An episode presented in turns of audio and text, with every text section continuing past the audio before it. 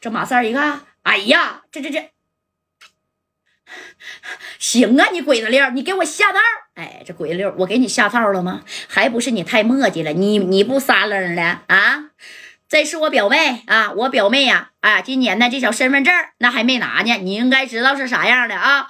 那个老锁啊，给带走吧。哎，就这么的，你看三哥还就进这个六三门了。进去以后呢，正宫的家代也把五百 W 的米啊也都准备好了，把电话就打给了这个六哥了啊。喂，六哥呀，我家代，那个米儿呢，我准备好了，人你什么时候放吧？啊，要不然咱俩呀当面交易行不行？你说吧。到哪个小银行门口，我现在就过去啊！你给我三哥带着，然后米儿呢，我呢，呃，直接给你支票，还是给你卡，还给你打过去，那都行啊！你别动我哥们就行。哎，你看这鬼子六一听，哎呦我去，贾代，你有两下子啊！不到他妈俩点的时间，你能整个五百个 W？行，我鬼子六啊！哎，那我是小看你了，贾代。不过啊。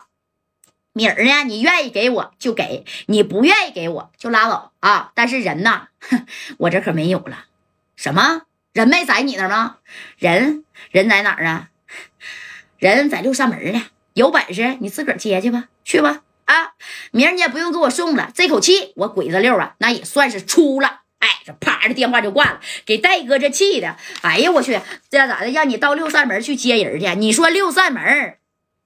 在当地啊，这这王海你说也在小院院呢啊。那小院院这王海认不认识六扇门？多多少少是认识的，在这个啥呀啊，河西这边打，但是他没有这个鬼子六硬啊，对不对？哎，这戴哥就愁眉不展的。这李正光就说了：“戴哥呀，不行，那我给大邱庄庄主于作敏打个电话吧。”啊，要不然在这天津这边白道上，那你瞅瞅，你不能因为这么一点小事儿，你还找勇哥或者是二远哥呀？这不值当的动用咱这层关系呀，对不对？哎，这不有现成的吗？哎，这戴哥呢也就点点头。紧接着李正光就开始运作了啊，把电话呢就打给了大邱庄庄主宇作敏了。哎，你看这电话是这么说的：大宇哥，我正光啊，哎，这宇作敏那会儿的岁数多大岁数了啊？啊，正光啊。给我打电话，那是保证有事儿啊啊！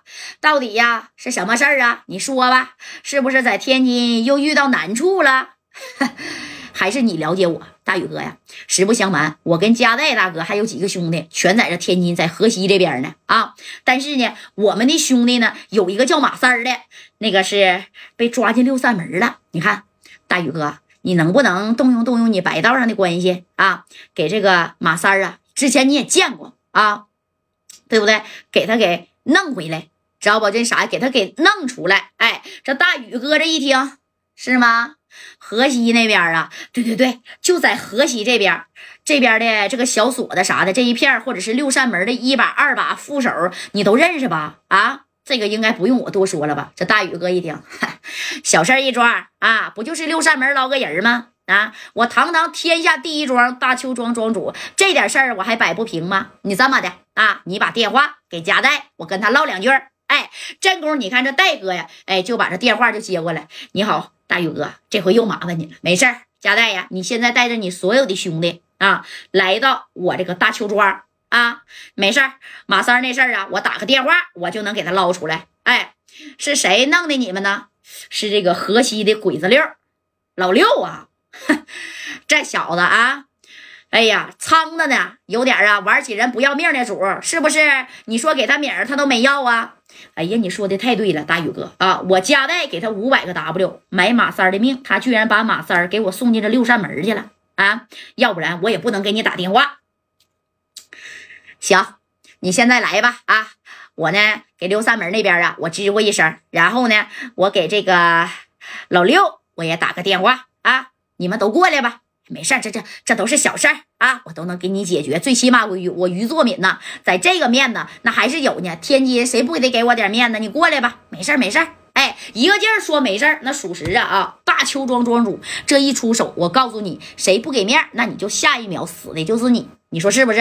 哎，你看这话说到这儿了啊，正功夫这谁呢？这加代大哥啊，那也看看李正光的，那走啊，咱去大邱庄呗。啊，那那大宇哥都这么说了，哎，对吧？那少正跟少武呀，我也老长时间都没见了，咱就去大邱庄宇作敏这个地方啊，咱溜达溜达。哎，天下第一庄那可是啊！你看开车呢，这家就来到了大邱庄庄主宇作敏这了。当时呢，那邵正跟邵果呀，那这哥俩是在门口啊迎接嘉代，还有李正光啊。哎呀，这来了以后，你看这邵正就说了：“哎呀，光叔，好久都没见了啊，真的啊，好久啊都没见了，对不对啊？是不是？”然后这个说到这儿之后啊，这个啥呀，这个。嗯，雨雨作敏啊，那你看在里头，因为岁数大了，不能在门口啊等你呀，对不对啊？你看话说到这儿，呃，这加代呢也下来了。这加代就说呀：“哎呀，不好意思了，又麻烦你了。麻烦啥呀，戴哥啊？我我管那个正光啊叫光叔，我管你也叫叔吧。哎，这少果跟少正呢之后啊，也得到的是加代的帮忙。你看，就把加代就请到这大邱庄里去了啊。紧接着，这宇作敏这头呢是找到了这谁呀？鬼子六的电话，然后跟鬼子六啊就这么说的：喂，老六啊，我。”哎，他都不用说他自己是谁，那鬼子溜的一听，哎呀，